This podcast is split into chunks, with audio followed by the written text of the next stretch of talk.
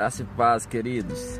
Amados, é interessante quando a gente fala sobre contribuir financeiramente no reino de Deus. Como que né, eu fiz um texto agora de manhã, ali na minha meditação diária, assim como eu, eu ministro sobre várias coisas, eu ministrei sobre finanças. E como que finanças, falou sobre ofertar, contribuir na obra de Deus. Isso mexe, porque, cara, porque existe algo que o inimigo sabe que quando você dá com generosidade no reino de Deus há um rompimento e as pessoas têm uma trava tão grande, né? Jesus falou: não se pode servir a dois senhores, não pode servir a Deus e a Mamon, é um principado, né? Mamon. Não se pode servir a Deus e a Mamon ao mesmo tempo. Engraçado, né? Que ele não cita nem o diabo, Mamon.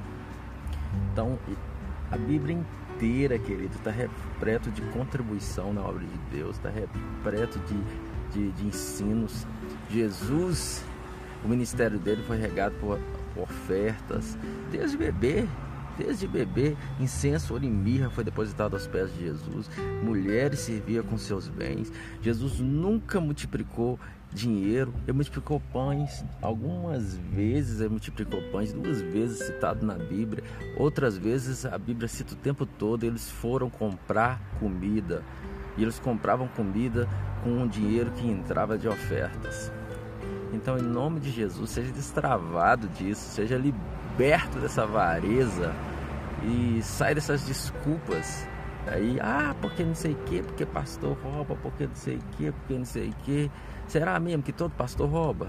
Se todo pastor rouba, então todo mundo rouba, você rouba. Então, querido, sai dessa mentira de Satanás, encontra um pai na fé, encontra um ministério, alguém que você olha que não é perfeito, mas você sabe que é pessoa de verdade, que serve a Deus de coração, e oferte nesse ministério, dizime se possível nesse ministério, invista nesse ministério em nome de Jesus e não dê ouvido às mentiras de Satanás. Que Deus te abençoe.